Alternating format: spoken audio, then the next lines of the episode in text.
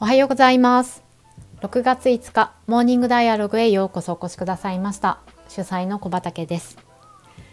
新しい1週間が始まりましたね、えー、今週も自分との対話を通して心や考えを整理したりリフレッシュしてみたり自分の中のやってみたいを一つ一つ前進させるきっかけになる時間をお届けしたいと思います、えー、今朝は溺れる前に使う問いを用意しました。何に溺れるかというと、えー、好き勝手する不安や迷いの海にです、えー、私自身がちょっと今何かこう不安が大きくなっている。迷い迷い迷っている状態なので、えー、自分でもね自分のために用意したというような問いになります。ここで少し小話なんですけれどあの人間の脳みその話で人間の脳は3つの分野に分かれているらしいんですよ。1つ目が生存繁殖を司る、まあ、生理的な欲求に応えていくための脳の分野そして2つ目の脳の分野が情動脳と言われていて感情を司る脳です。まあ、不安恐れ迷い、まあ、喜びこういう感情ですね。でここの2つ目の情動脳が大きく大きくなってくると3つ目の脳の分野を圧迫すると言われています。3つ目の脳の分野はどういう脳かというと、えー、まあ、近代発展発達してきている論理的思考あるいは創造的、え思考を司る、まあ、クリエイティブに考えていくとか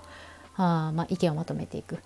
まあ、そんなあ脳の働きをする第3の脳なんですけれども情動の感情の脳がね大きくなってくるとこの3つ目の脳の部分を圧迫していってで、えー、まあ、本当に気持ち感情に飲み込まれてしまう冷静に物事を考えていくとかあ思考を進めていくっていうのが難しくなっていくとあの生物学的にも言われているらしいんです。で、え話戻ってきて、まあ、このね好き勝手する不安とか迷いとかこういったところに溺れている状態からまあ一刻も早く脱出したいですよねと私は思うので結構ねそういう時に問いを使っています。はい、ではでは今日もう一つ溺れる前に使う問いご紹介します。もし助けを借りるとすれば誰からどのような形で欲しいですか？繰り返します。もし助けを借りるとすれば誰からどのような形で欲しいですか？はい、今日の問いです。そうです。一人でやりきろう完結させようとしないっていうようなとこにね、えー、気持ちを切り替えていく問いですね。助けを借りてもう溺れそうな状態から脱出するならばどうしますか？こんな問いです。ではでは一人、えー、静かに直感的に考えたい方はここで放送を止めてみてください。この後のまた23分は、えー、今日はね私のこの問いを話した背景を少しお話しできればなと思っています。問いのヒントとかではありません。え、お付き合いお付き合いいただける方は、え、よろしくお願いします。はい。えっ、と私のこの問いを用意した背景なんですけれど、前回23回目の放送に詩の朗読を私はしましたでこの詩の朗読は私がとってもやりたかったことの一つなんですね詩というのが、まあ、詩の言葉世界に身を置くことで、まあ、普段考えている、まあ、考え方脳みそや体気持ちの動かし方が異なってくるこの異なってくるっていうのがすごく大事だと思っていてそこから着想や発想を得たりただただ世界の認知の仕方捉え方っていうのをね豊かにしてくれるなと感じていて、えー、詩の朗読やりたかったんです。はい、でそれが今をねこう一生懸命精一杯生き抜いている私たちにとってはそういう時間もそういう使い時間の使い方も大事なんだろうなと思っていてやることに迷いはなかったんですけれど、まあ、やってみた後に揺り戻しがすごいんですよ。えー、揺り戻しはあれですよねこう自分が進んでる方向に行くぞって進んでいたものが元の方向に戻されてしまうあやっぱりどうかしらって昔の自分に戻ってしまう状態です。詩の朗読をやってみてこれで良いのか意味があるのか。いやちょっと気持ち悪くない？みたいに、えー、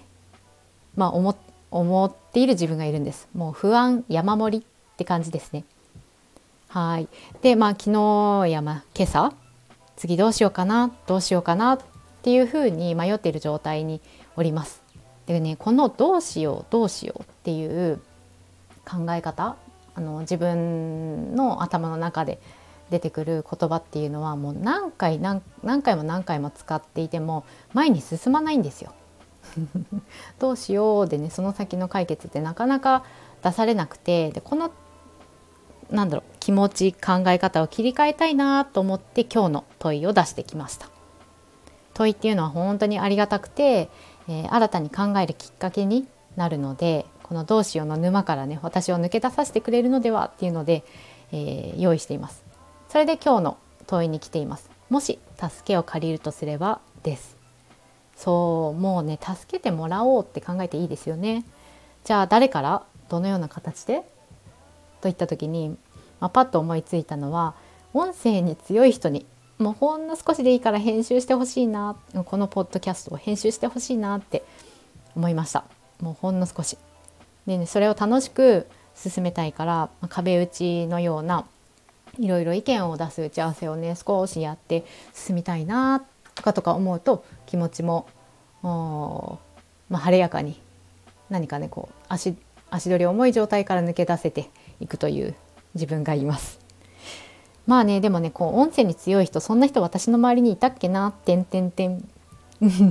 のようなね次のなんか課題にぶち当たっております。はいでは今日もここまでお聴きいただきありがとうございました。皆様もしも、えー、溺れそうになっておりましたら今日の問いでちょっと一つ二つ軽やかにステップを踏んでみてはどうでしょうか。それでは今日も良き一日をお過ごしください。